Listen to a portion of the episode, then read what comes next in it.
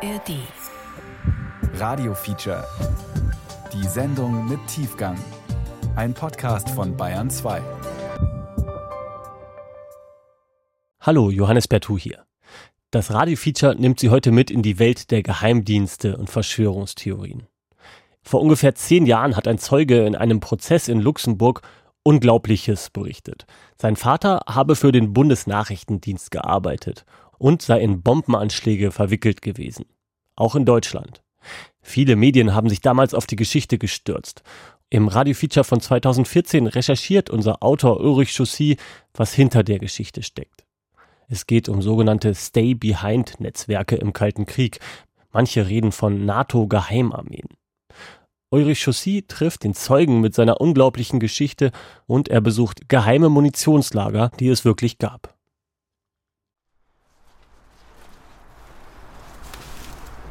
Ein schmaler Streifen Wald zwischen der Autobahn Nürnberg-Berlin und der parallel verlaufenden Bahnstraße Wirsberg-Gefrees.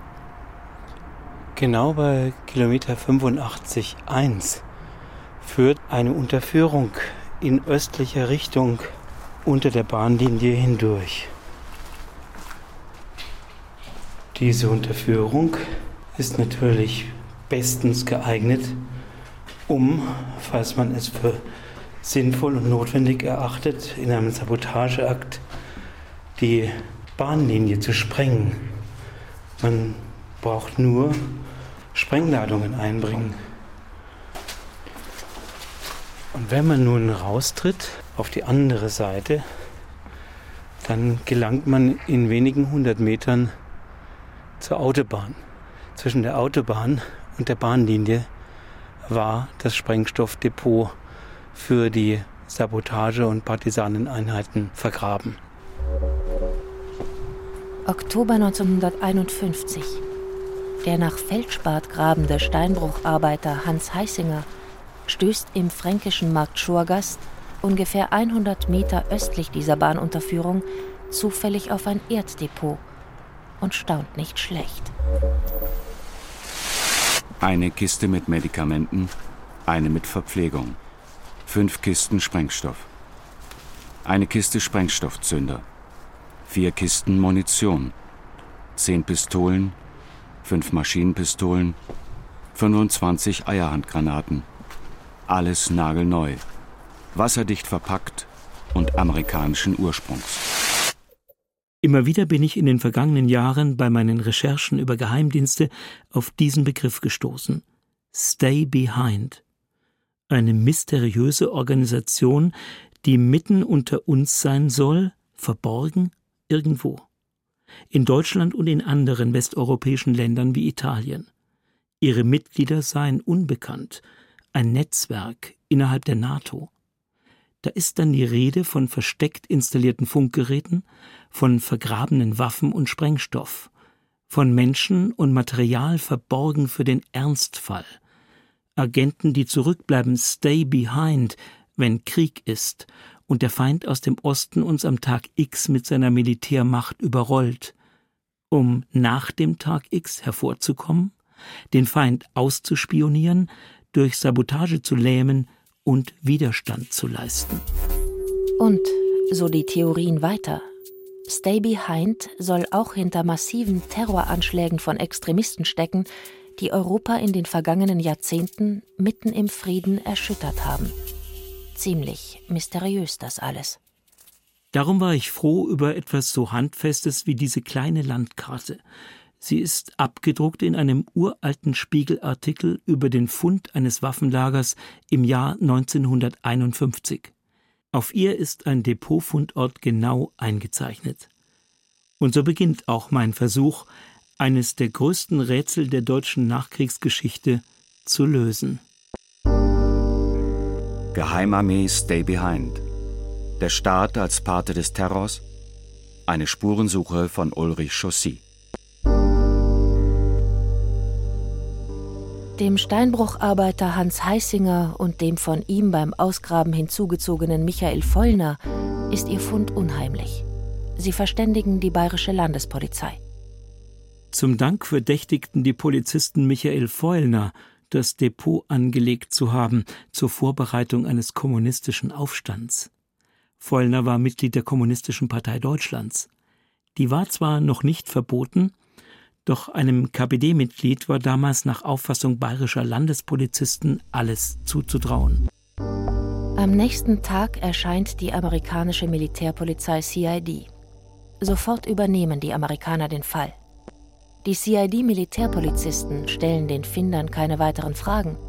Sie weigern sich, Michael Vollner die Kiste mit den Lebensmitteln als Finderlohn zu überlassen.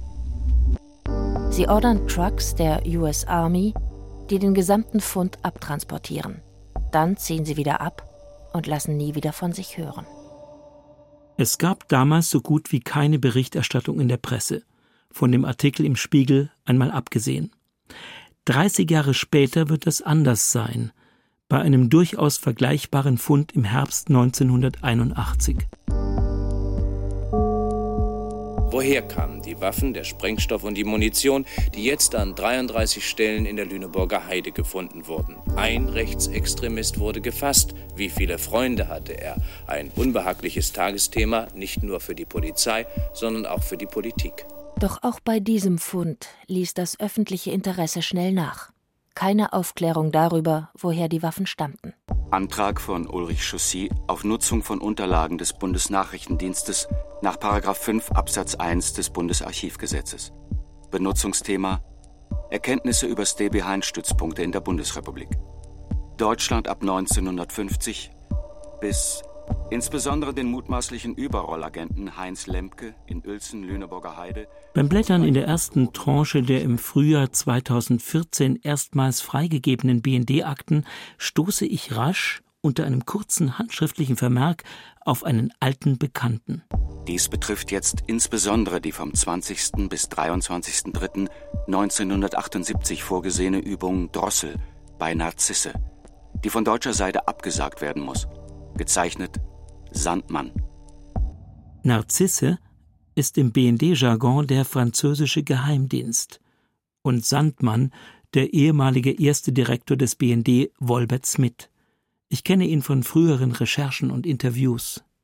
Ja, er sei in den 80er Jahren auch einmal für Stay Behind beim BND zuständig gewesen, sagte er mir am Telefon, und wenn ich nach Berlin käme, könne er mir erklären, was Stay Behind war und wie das Projekt von den Amerikanern und der Organisation Gehlen, der Vorläuferorganisation des Bundesnachrichtendienstes, aus der Taufe gehoben wurde. Also sitze ich Wolbert Smith ein paar Wochen später in seiner Wohnung in Wilmersdorf gegenüber. Es war eine völlig logische und normale Aufgabe für die Organisation Gehlen, dass sie auch Vorsorge traf durch operative Maßnahmen in Gestalt von Stay Behind Quellen, durch Führung von Stay Behind Quellen, dass sie Vorsorge traf für den Fall des sowjetischen Angriffs mit der Folge, dass die Bundesrepublik überrollt werden konnte und eventuell sogar dann auch andere westliche Verbündete in Gefahr waren. War Stay Behind nur für kommende Kriegszeiten vorgesehen und agierte in der Defensive? Mit Blick auf einen drohenden militärischen Überfall aus dem Osten? Oder war Stay Behind eine Geheimarmee, die sich auch in Friedenszeiten in die Politik einmischen sollte? Was Geheimdienstorganisationen in der Demokratie aber gar nicht zusteht. Ein Bundeswehrhauptmann und BND-Agent soll das Attentat auf das Münchner Oktoberfest im Jahr 1980 organisiert haben. Die Schlagzeile der Tageszeitung Junge Welt im April 2013 verkündet eine Sensation und löst eine Flut von Berichten aus. Es wäre eine Sensation, würde der blutigste Terroranschlag in der deutschen Nachkriegsgeschichte endlich aufgeklärt. Mein Vater baute die Wiesenbombe. Das sagte ein Zeuge namens Andreas Kramer aus Duisburg, nach eigenen Angaben Historiker, über seinen Vater Johannes Kramer aus. Nicht in Deutschland, sondern in einem Prozess in Luxemburg der im Februar 2013 begonnen hatte, der sogenannte Bommeleer, luxemburgisch für Bombenleger-Prozess. Erst nach sage und schreibe 27 Jahren Vorermittlungen waren zwei ehemalige Mitglieder der Polizeieinheit Brigade Mobil angeklagt worden. Sie sollen hinter insgesamt 18 Sprengstoffanschlägen gegen Strommasten, den Flughafen Findel und andere Ziele stecken, die 1984 einsetzten und bis 1986 das kleine Großherzogtum erschütterten. Man kann verstehen, dass die beiden Luxemburger Rechtsanwälte Staatsrätin Sylvie Laurent und Maître Gaston Vogel elektrisiert waren, als sich bei ihnen Ende 2012 der gänzlich unbekannte Andreas Kramer meldet. Wie ein Geschenk des Himmels taucht mit ihm ein Zeuge auf, der ihre Mandanten völlig zu entlasten und ihre These zu belegen verspricht. Die These, die Terrorserie hätte mit dem geheimen Luxemburger Stay-Behind-Netzwerk zu tun. Eidesstattliche Erklärung des Zeugen Andreas Kramer. Die Ziele waren als Übungen gedacht für spätere Feindeinsätze hinter den Frontlinien. Alles lief laut meinem Vater über seinen Schreibtisch. Für meinen Vater galten die Luxemburger Agenten als sehr zuverlässige Partner innerhalb der NATO Stay-Behind-Organisation. Aufgenommen in Luxemburg in der Amtsstube des amtierenden Notars. Maître Gaston Vogel und seine Kollegin, Rechtsanwältin Sylvie Laurent, empfangen mich in Vogels Luxemburger Villa. Vogel, er bezeichnet sich als Anarchist, ist ein Lockenkopf mit barocker Körperfülle und ein äußerst hartnäckiger Anwalt vor Gericht. Ich spüre seine Wut auf die Verschleppung des Verfahrens. Immerhin hat er erfolgreich amtliche Geheimdienstdokumente freigekämpft, die erste Einblicke in die Gedankenwelt der Luxemburger Stay-Behind-Kader zulassen. Wir haben so lange daran gearbeitet, dass jetzt endlich der Geheimdienst eine ganze Menge Dokumente freigegeben hat. Da ist es dabei. Ne? Und da ist so klar, dass die äh, haben die Leute rekrutiert. Eine Haupttugend war kalter Hass gegen den Feind. Ne? Kalter, kalter Hass. Ne? Stellen Sie mal vor. Diese Leute sind auch die Attentäter.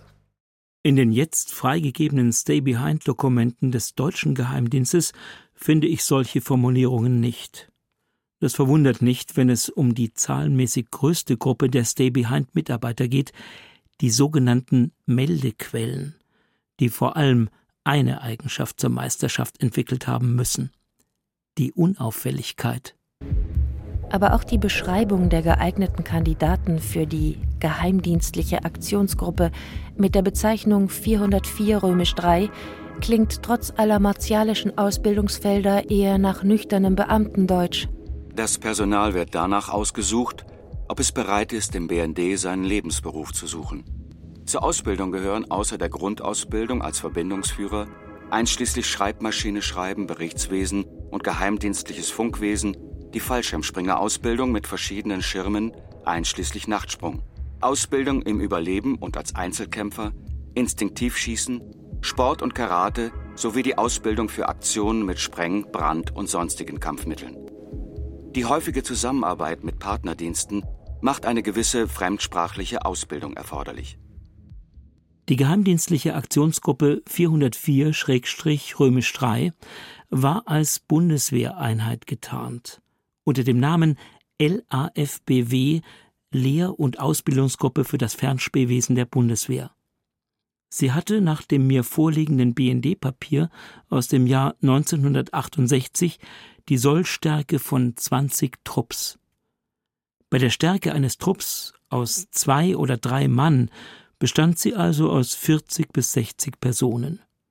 Nach der Beschreibung, die der Zeuge Andreas Kramer von den Aktivitäten seines Vaters in Luxemburg gegeben hat, hätte er einer dieser 60 Spezialisten sein müssen. Ich beschließe ihn, das selbst zu fragen. Maître Vogel in Luxemburg hadert zwar mit dem schleppenden Verlauf des Bommelea-Prozesses, aber er ist sich sicher, dass er einen entscheidenden historischen Hintergrund identifiziert hat, nämlich den Ausgangspunkt der Terrorwelle der 80er Jahre in Europa. Die Ideologie der Tension, ne, wo man sagt, wir müssen die Leute aufrütteln, damit die aus dem Laxismus rauskommen, dass endlich was geschieht, dass eine moralische Aufrüstung kommt gegen einen eventuellen sowjetischen Angriff, dann haben wir es. Und die Terrorseiten, denn äh, diese Attentate, die bei uns geschehen sind, haben keine andere Erklärung. Diese Strategie der Tension, Die Strategie der Spannung hätten, so Gaston Vogel, die Amerikaner über das Stay-Behind-Netzwerk in Gang gesetzt. Just als die Europäer sich lax und nachgiebig der Entspannungspolitik zuwandten. Das ist für ihn der Hintergrund des Terrors der ausgehenden 70er und 80er Jahre in Luxemburg, in Italien und vielleicht auch in Deutschland. Ich glaube, die Erklärung davon, dass Europa keine Unabhängigkeit hatte in der Außenpolitik, kommt durch die falsche Dankbarkeit, dass die Europäer im Zweiten Weltkrieg befreit worden sind. Aber diese kollaterale Dankbarkeit führt dann dazu, dass sobald man sagt, es sind die Yankees, die das gemacht haben, die Special Forces, dann touchiert man ein Tabu und dann geht nichts mehr. So ist es. Eine recht steile These von Rechtsanwalt Gaston Vogel. Die Europäer hätten die Amerikaner in den 1980er Jahren zwar bei der Vorbereitung und Inszenierung von Terror durch Special Forces erwischt, dies aber vertuscht, aus Dankbarkeit für die Befreiung. Ich frage mich, ob er wirklich daran glaubt, dass durch die Initiative der CIA und unter Beteiligung anderer westlicher Geheimdienste eine Strategie der Spannung verfolgt wurde, um linke Parteien und Regierungen zu diskreditieren. Aber warum werden gerade auch im Zuge des NSA-Skandals die Verwicklungen der amerikanischen und europäischen Geheimdienste nicht genauer beleuchtet? Gerade auch, wenn man die Anfänge von Stay Behind in Deutschland genau betrachtet. Die Geschichte von Stay Behind beginnt, als die Kriegskoalition der Westmächte Amerika, Frankreich und Großbritannien mit der Sowjetunion drei Jahre nach dem Sieg gegen das nationalsozialistische Deutschland zerbricht. Ich besuche Erich Schmidt-Ehnbohm in seinem Büro im oberbayerischen Weilheim. Forschungsinstitut Schmidt-Ehnbohm. Schmidt-Ehnbohm leitet das Forschungsinstitut für Friedenspolitik und hat sich als Geheimdienstexperte einen Namen gemacht. Seit Jahren forscht er auch über Stay Behind. Im Grunde, sagt er, eine deutsche Erfindung.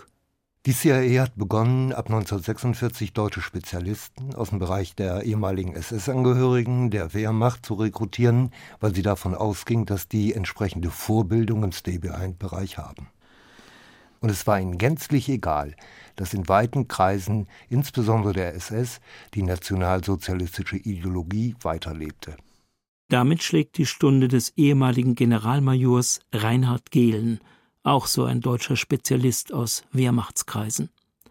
Bis zu seiner Absetzung durch Hitler kurz vor Ende des Krieges war er der Chef des militärischen Geheimdienstes Fremde Heere Ost. 1946 nimmt die Organisation Gehlen die Arbeit auf. Der amerikanische Geheimdienst finanziert die Organisation Gehlen und erteilt ihr die Aufträge.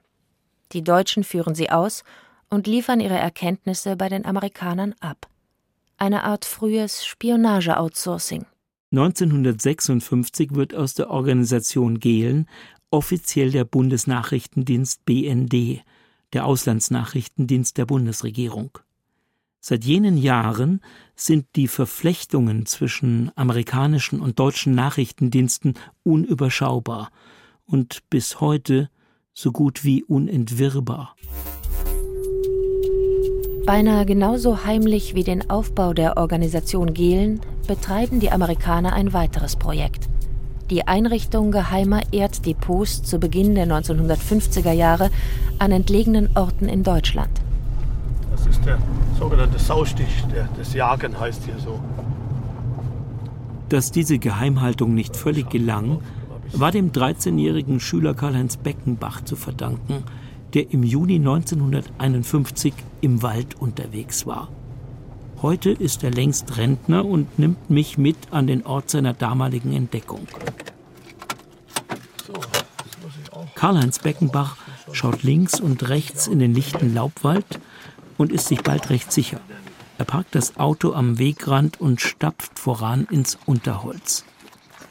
Meine Schwester und ich, wir hatten da Heidelbeeren gepflückt und dann kam hier aus der Richtung von der Straße her kamen amerikanische LKW. Die haben dann hier gekurvt und gemacht und standen dann hier auf der Seite. Und eine Weile geschah gar nichts. Ich habe nur gesehen, dass die immer da in den Wald liegen, das Wäldchen. Das sind die ja immer rein und raus und habe auch Geräusche gehört, Arbeitsgeräusche, Spaten und so weiter. Ne? Pickel haben die Loch gegraben da drin und haben dann Kisten abgeladen aus den LKWs da rein. Es waren Munitionskisten oder Waffenkisten auf jeden Fall. Sie haben irgendwas verbuddelt. Gegen Abend habe ich den Herrn Gönnerwein getroffen und habe ich dem das erzählt. Er hat das natürlich wahrscheinlich auch nicht für sich behalten und hat dann eben diesen Peter Kling informiert und die beiden haben dann das Ganze nachts da ausgebuddelt. Weil dem nächtlichen Schatzgräber Fritz Gönnerwein der Fund unheimlich ist, meldet er ihn beim Dorfwachtmeister. Wieder übernimmt sofort die amerikanische Militärpolizei CID, die den Fall geräuschlos erledigt. Genauso wie kurze Zeit später im oberfränkischen Markt Schurgast. Schon am nächsten Tag werden 21 Kisten mit dem Sprengstoff TNT, Zündern, Munition, Arznei und Verpflegung von den Amerikanern abtransportiert. Herbst 1952, ein Jahr nach den Stay-Behind-Depotfunden von Wilhelmsdorf und Markt Schorgast, kommt für einen kurzen historischen Moment ans Licht, wer bereits für den Einsatz an den vergrabenen Waffen geschult wird. Hans Otto, ein früherer SS-Hauptsturmführer, meldet sich bei der Frankfurter Kriminalpolizei und macht eine brisante Aussage, die die Polizei sofort an die hessische Regierung weiterleitet. Hans Otto gab an, einer politischen Widerstandsgruppe anzugehören, die es sich zur Aufgabe gestellt habe, im Falle eines russischen Vormarschs Brücken zu sprengen und Sabotageaktionen durchzuführen. Zur Ausbildung von Mitgliedern der Organisation sei eine Schule unterhalten worden, in der ungefähr 100 Personen politisch geschult, in der Bedienung von amerikanischen, russischen und deutschen Waffen und in der Anwendung militärischer Taktik unterwiesen worden seien. Die Mitglieder seien zum größten Teil ehemalige Offiziere der Luftwaffe, des Heeres und der Waffen-SS. Obwohl offiziell keine neofaschistischen Tendenzen gewünscht seien, seien diese aber in der Masse der Mitglieder häufig hervorgetreten. Die Mittel zur Finanzierung seien von einem amerikanischen Staatsangehörigen mit Namen Sterling Garwood zur Verfügung gestellt worden. Innenpolitisch seien die Ziele der Organisation gegen KPD und SPD gerichtet. Ein Schock. Die harmlos klingende Organisation namens Bund Deutscher Jugend Technischer Dienst, abgekürzt BDJ-TD, kampferprobte Altnazis, die sich nicht nur für den Kampf gegen einen äußeren Feind rüsten? In der Geschäftsstelle des Technischen Dienstes wird eine Proskriptionsliste gefunden. Auf ihr sind 80 Namen innenpolitischer Gegner verzeichnet, die im Fall des Einmarsches russischer Truppen liquidiert werden sollen. Unter ihnen der SPD-Bundestagsabgeordnete Herbert Wehner, der SPD-Innenminister von Hessen Heinrich Zinkern der bayerische SPD-Bundestagsabgeordneter Waldemar von Knöringen und viele andere. In Hessen regiert 1952 der sozialdemokratische Ministerpräsident Georg August Zinn. Er erkennt die bedrohliche Qualität dieser Kriegs- und Bürgerkriegsvorbereitungen und macht sie öffentlich. Zunächst im Hessischen Landtag und am 23. Oktober 1952 in einer erregten Bundestagsdebatte. In ihr zitiert Zinn aus einem beschlagnahmten Dokument des BDJ-TD. Es trägt die Überschrift Maßnahmen zur Bekämpfung innerer Unruhen. Dieses Dokument sieht in zwei getrennten Teilen Maßnahmen vor für die Zeit vor dem Fall X, das heißt vor dem Einmarsch einer fremden Macht in Friedenszeiten und Maßnahmen im Falle X. Ich zitiere Anweisungen für die Zeit vor dem Falle X. Personenverzeichnisse mit Aufenthaltsorten gefährlicher Elemente aufstellen. Feststellung der gegnerischen Rädelsführer, deren Charakteristik, Unterricht im Waffengebrauch Sprengmittel zum Soforteinsatz und so weiter. Sofortige Festnahme bekannter Gegner nimmt eine Menge, eine feindselige Haltung ein, dann Handgranaten oder Leuchtpatronen auf die meist hinten stehenden Einpeitscher richten. Schreckschüsse unbedingt vermeiden. Zielen auf Beine hat größte moralische Wirkung. Alle Anfangsmaßnahmen hart und entschlossen durchführen. Frühes Blut vermeidet viel Blut. Der hessische Ministerpräsident Zinn schildert in seiner Rede auch, dass die Amerikaner Dokumente über ihre Beziehungen zum Bund Deutscher Jugendtechnischer Dienst beschlagnahmt und den deutschen Justizbehörden vorenthalten haben. Den wichtigen BDJ-Funktionär Erhard Peters verstecken die Amerikaner vor dem Zugriff der hessischen Justiz und geben ihm die Möglichkeit, belastende Unterlagen zu vernichten. Sie werden daher verstehen, wie befremdet und erstaunt ich war, als ich davon erfuhr, dass amerikanische Dienststellen ohne Wissen der Bundesregierung, ohne Wissen einer Länderregierung eine Geheimorganisation aufgezogen haben, von der ich auch überzeugt bin, dass die amerikanische Hohe Kommission keine Kenntnis von dem Bestehen oder der Errichtung dieser Organisation gehabt hat? Die Rede von Ministerpräsident Georg August Zinn ist ein Hilfeschrei. So deutlich wie kein Politiker der Bundesrepublik vor ihm und kaum einer nach ihm, spricht Zinn im Oktober 1952 aus, dass die Amerikaner mit dieser Stay-Behind-Politik einen Angriff auf die Souveränität der jungen Bundesrepublik unternehmen – und die Demokratie untergraben. Denn wie anders ist ihr Vorgehen bis dahin zu bewerten? Die amerikanische Schutzmacht paktiert mit deutschen Rechtsextremisten. Nach Zinsalarmrufen wird es auffällig schnell wieder auffällig still. Nach sechs Monaten redet niemand mehr in der Bundesrepublik über die Partisanenaffäre. Der BDJ-technischer Dienst wird zwar verboten und aufgelöst, aber keiner der Verantwortlichen wird wegen der Mord- und Putschpläne angeklagt oder gar verurteilt. Die Amerikaner haben aus der Panne beim BDJ politische Konsequenzen gezogen. Unbemerkt von der Öffentlichkeit, so Geheimdienstexperte Erich Schmidt-Ehenbohm, passiert eine Menge. Stay Behind existiert zwar weiter, wird aber jetzt nicht mehr von den Amerikanern im Alleingang betrieben. Sie haben 1953 dann die politische Entscheidung getroffen, Stay Behind nicht mehr ohne Einvernehmen mit der Bundesregierung, also mit Konrad Adenauer, zu gestalten. Und Pullach erhielt den Kernauftrag, als einzige amerikanisch geführte Organisation nunmehr Stay Behind-Netze zu organisieren. Betrifft Stay Behind ihr Teileinheiten der VG-Bereiche 404 bzw. römisch 1 E5. Teileinheit 417. Auftrag Tippgewinnung, Forschung und Werbung der VM für. Im Sommer 2014 gibt der BND weitere Akten zur Einsicht frei. In meist schwer verständlichem Kürzelkauderwelsch schälen sich für mich wie aus einem Nebel die Konturen des Stay Behind Projektes unter der Patronage nunmehr des BND heraus. Je mehr Dokumente ich wälze, desto deutlicher wird, Stay Behind war zunächst mit dem Kalten Krieg gewachsen und sollte dann mit der Entspannungspolitik schrumpfen. Die heute zugänglichen amerikanischen und deutschen Geheimdienstquellen zeigen sehr deutlich, dass der Hauptauftrag immer war, das militärische Meldewesen mit militärisch völlig untauglichen Menschen, äh, die teilweise extrem überaltert waren. Es gab aber ab 1960 eine zweite Komponente, die hieß Sabotage, mit einer Spezialschule des Bundesnachrichtendienstes in Bad Aibling.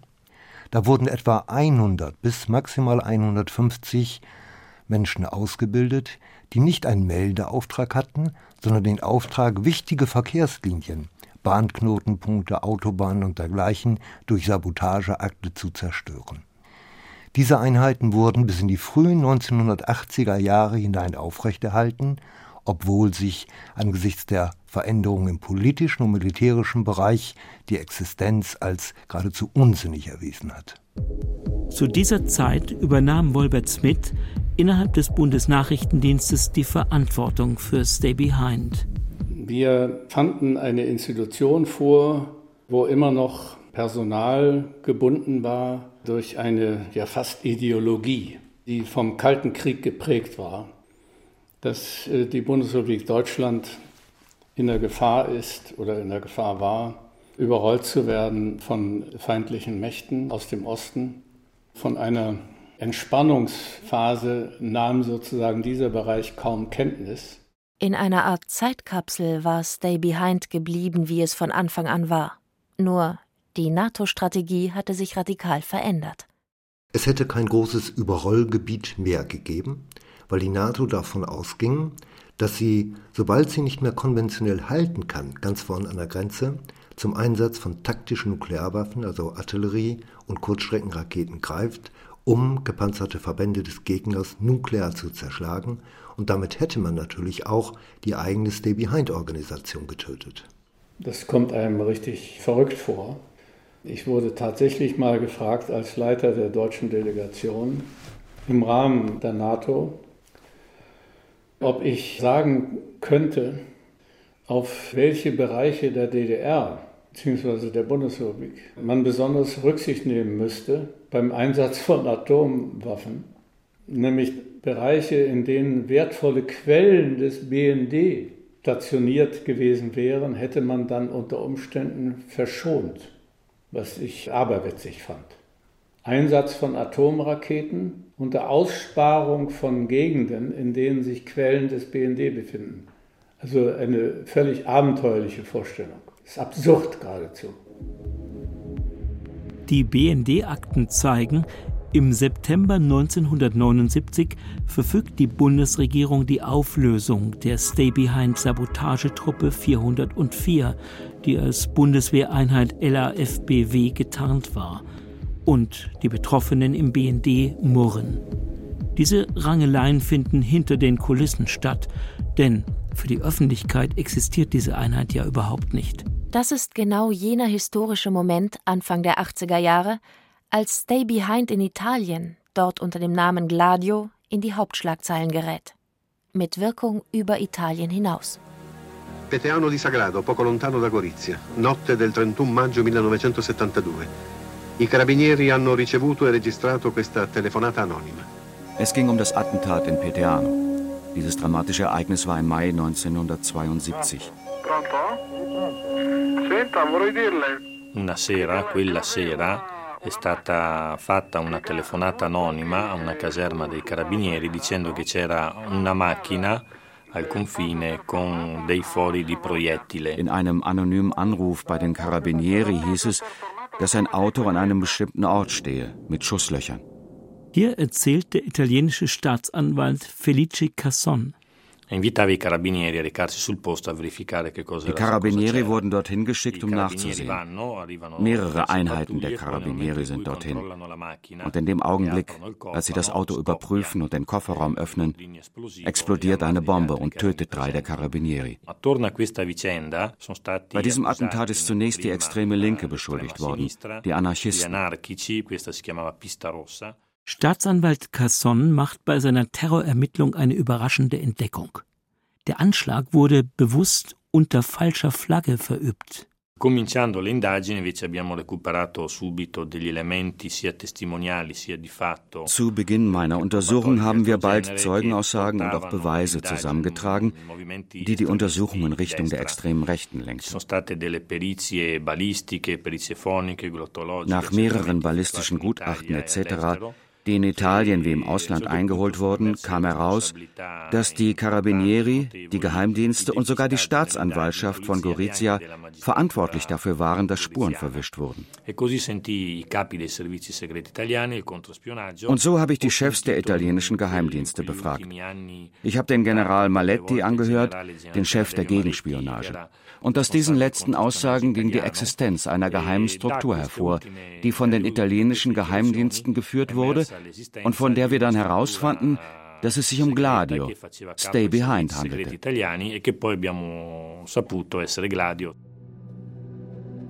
Felice Casson arbeitet sich mit einzelnen fallbezogenen, akribischen Ermittlungen in einer Beweiskette immer weiter voran und landet am Ende im Nascondiglio, dem Versteck Nummer 203. Von dort bezogen die rechtsextremen Attentäter ihren Sprengstoff. Es war ein Stay-Behind-Gladio-Depot.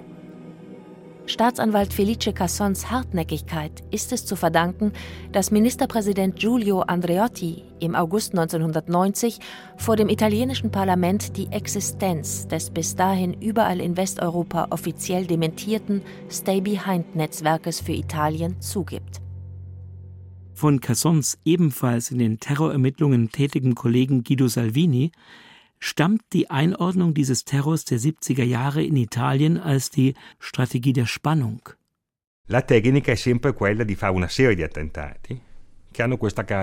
Die Technik ist fast immer die von mehreren Attentaten, welche folgende Charakteristik haben. E es gibt kein Bekennerschreiben und sie werden immer, auch wenn sie e nur demonstrativ sind, an öffentlichen Orten begangen. Sie verursachten ein Klima der e Unsicherheit, der Angst. Das Ziel war es, diese Attentate als Initialzündung einzusetzen.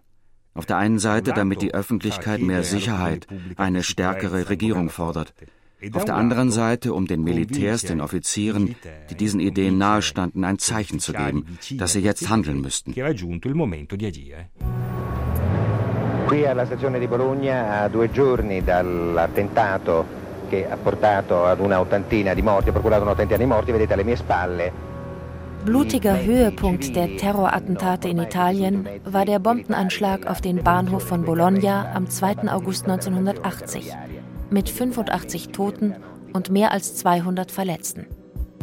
Die Tat entsprach genau dem, was Guido Salvini als Stay-Behind typisch herausgearbeitet hatte – kein Bekennerschreiben, rechtsextreme Täter, die zunächst nicht gefunden werden, weil die Ermittlungen von italienischen Geheimdienstagenten behindert wurden. Keine zwei Monate später, am 26. September 1980, sterben beim Oktoberfestattentat in München 13 Menschen. 206 werden teils schwer verletzt. Auch hier ein Terrorakt, der wahllos jeden treffen kann und kein Bekennerschreiben. Beide Anschläge im Übrigen kurz vor den Wahlen oder Regierungsumbildungen. Es gibt Parallelen, die bei vielen Beobachtern Fragen haben aufkommen lassen, ob beide Taten den gleichen Hintergrund haben. Stay behind. Haben rechtsextreme Personenkreise mit geheimdienstlichem Hintergrund möglicherweise ihre Positionen missbraucht? Zur Verfolgung ihrer kruden politischen Ziele?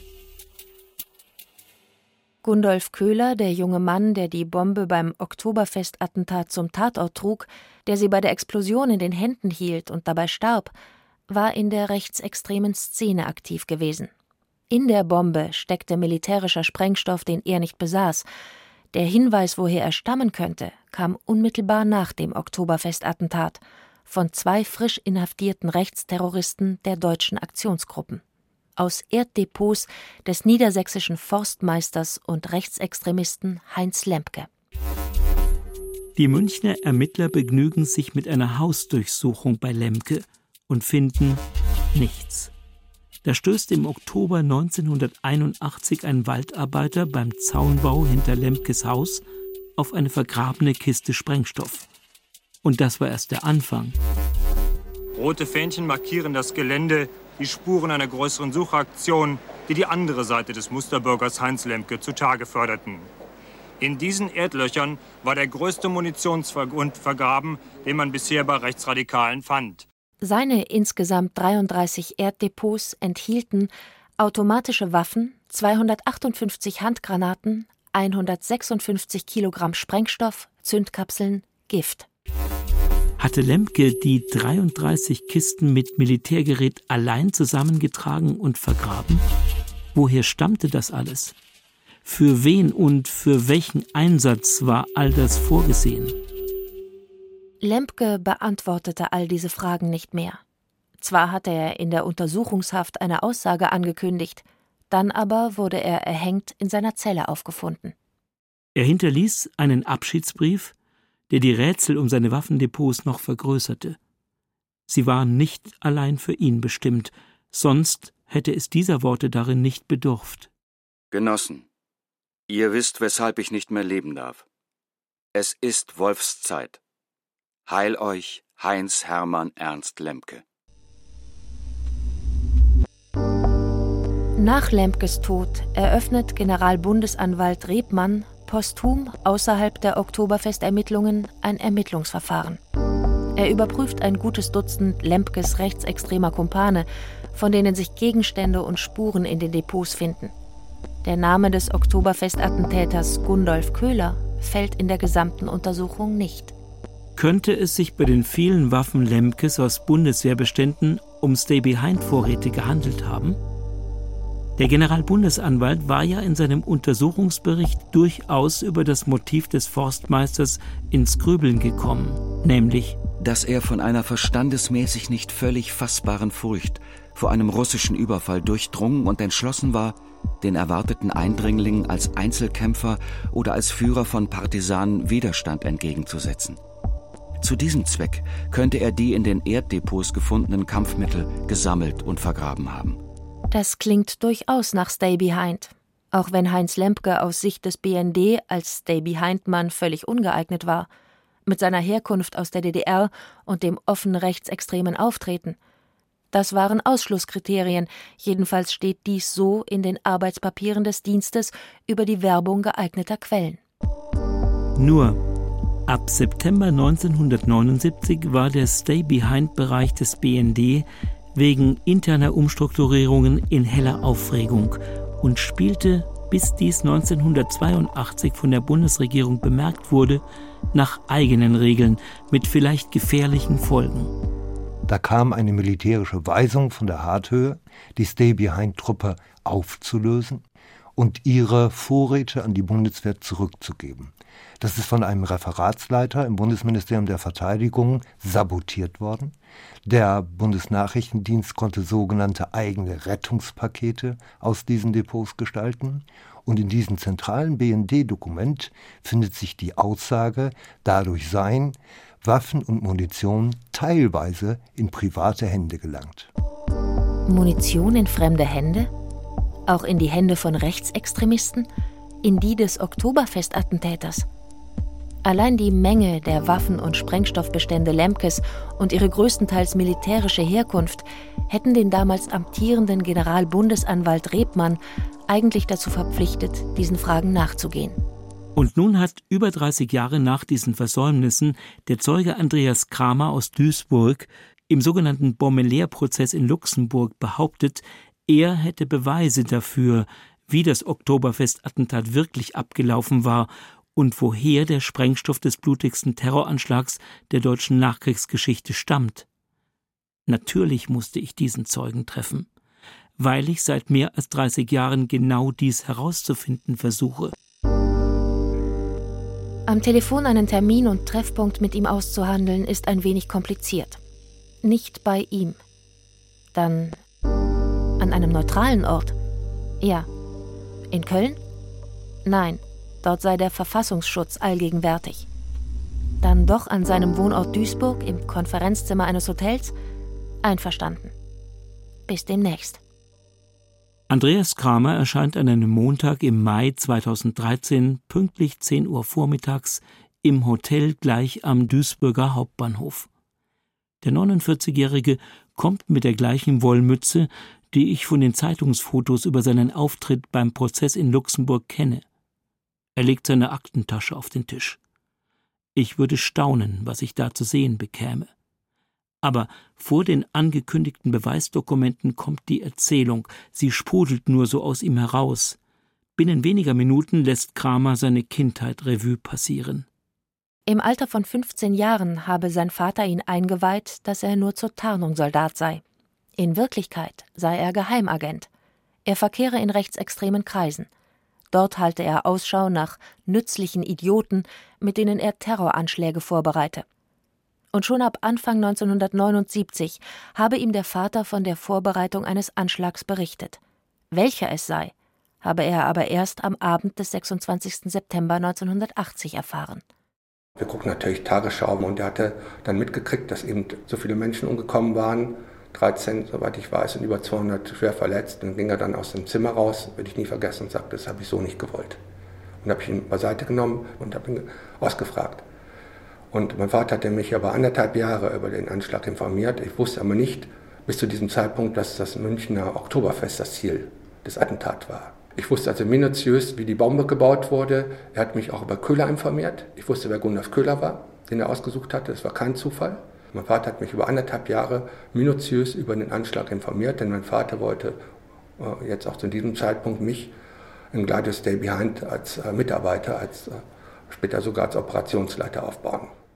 Ein Vater, der angeblich Geheimagent war, in einer sorgfältig errichteten Tarnexistenz als Bundeswehrhauptmann, soll seinen gerade 15- bis 16-jährigen Sohn in die Vorbereitung eines Bombenanschlages eingeweiht und ihm, als er geschieht, gestanden haben, dass er dieses Massaker in München angerichtet habe.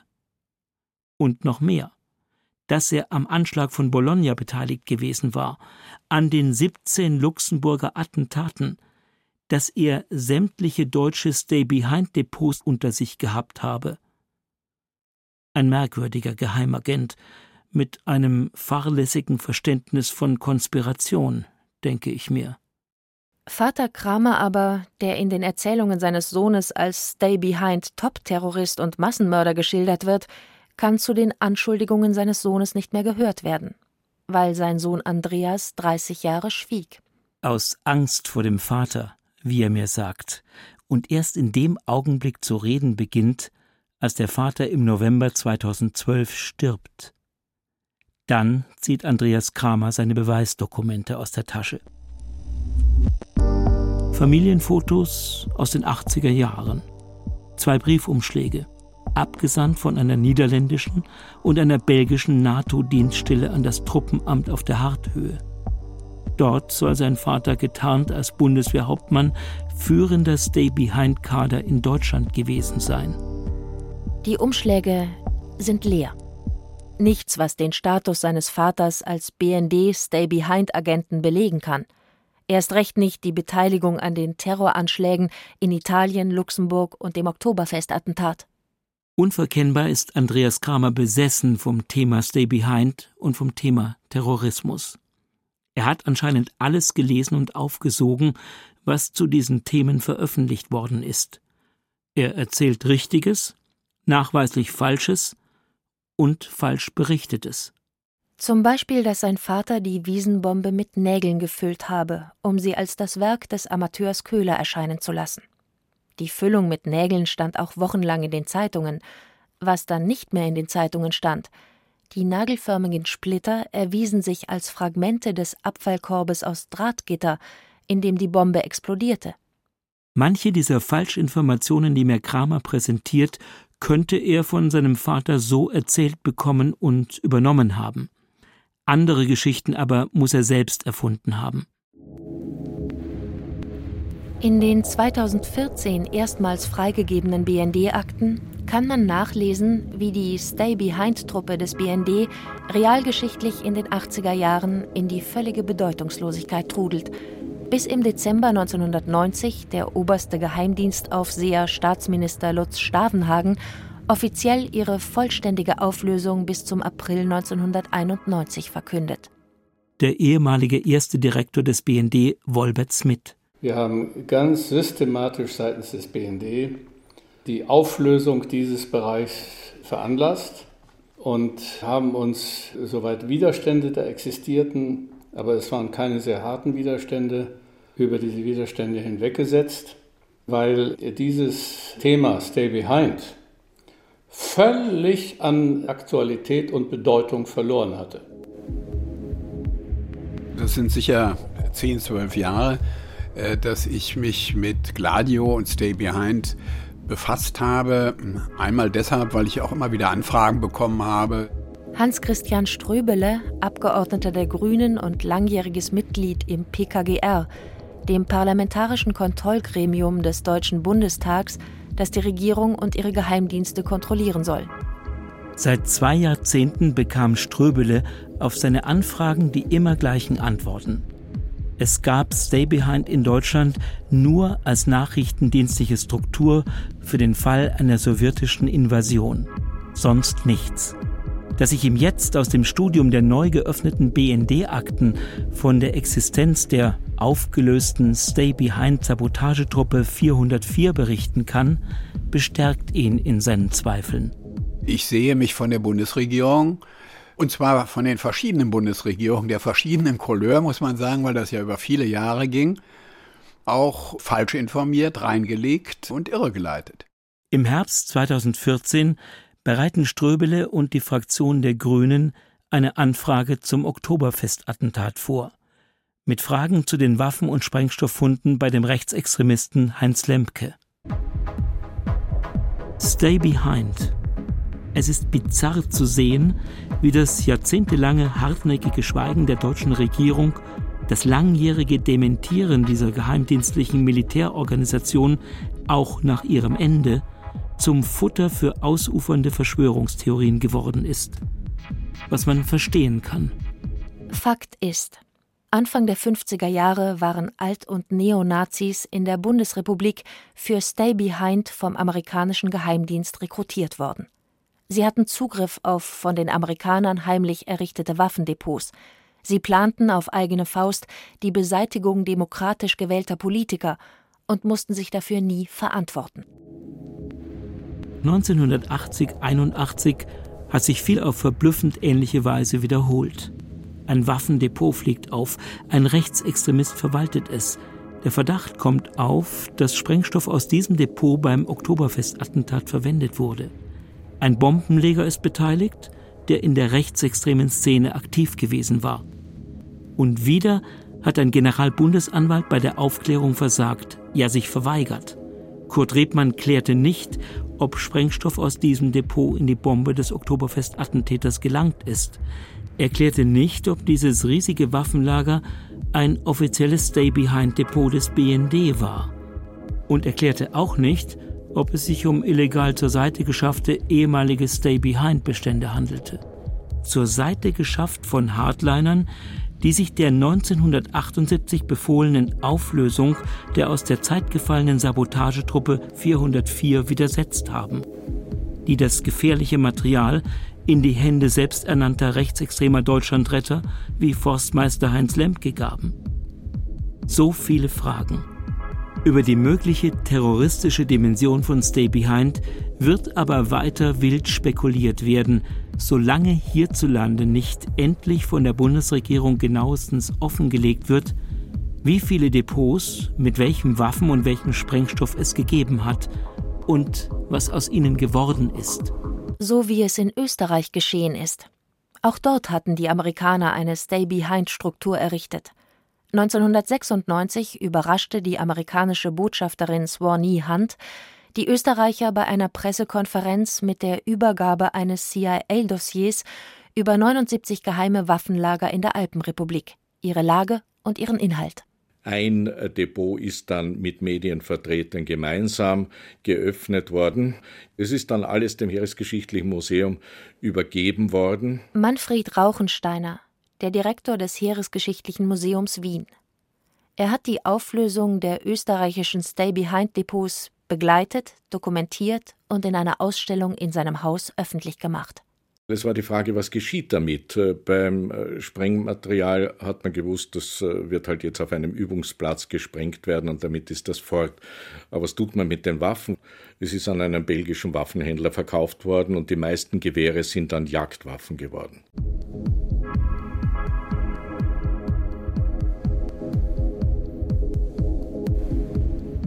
Geheimer May Stay Behind. Der Staat als Pate des Terrors Feature von Ulrich Chaussy. Es sprachen Caroline Ebner, Hans Kremer und der Autor. Ton und Technik Susanne Herzig. Regie Nikolai von Koslowski. Redaktion Ulrike Ebenbeck. Eine Produktion des Bayerischen Rundfunks mit dem Westdeutschen Rundfunk 2014. Das war unser Radiofeature über Stay-Behind-Organisationen im Kalten Krieg. Gleich hören Sie noch einen Trailer für die neue Staffel von Wild Wild Web. Das sind Geschichten aus dem Internet, bei denen es auch häufig darum geht, was wahr ist und was nicht. Die erste Folge dreht sich um jemanden, der geholfen hat, das Internet in China zu zensieren. Bis nächste Woche, Ihr Johannes Bertou.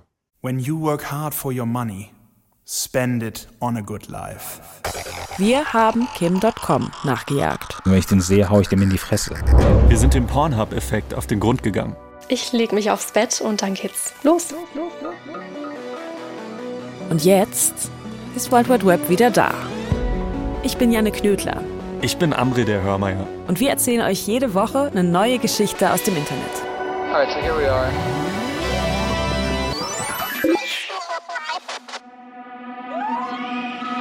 Es geht um eine unwahrscheinliche Freundschaft mit einer Hackerin. Um Geister, die durch unsere Lieblings-Apps spuken. Um Memes und was sie über uns verraten. Und um die ganz großen Rätsel des Internets. Mal Wissenschaft, mal Technologie. Mal Investigativrecherche, mal Tierdoku. Aber vor allem geht es um spannende Stories. Die neue Staffel gibt's ab jetzt jeden Donnerstag in der ARD Audiothek.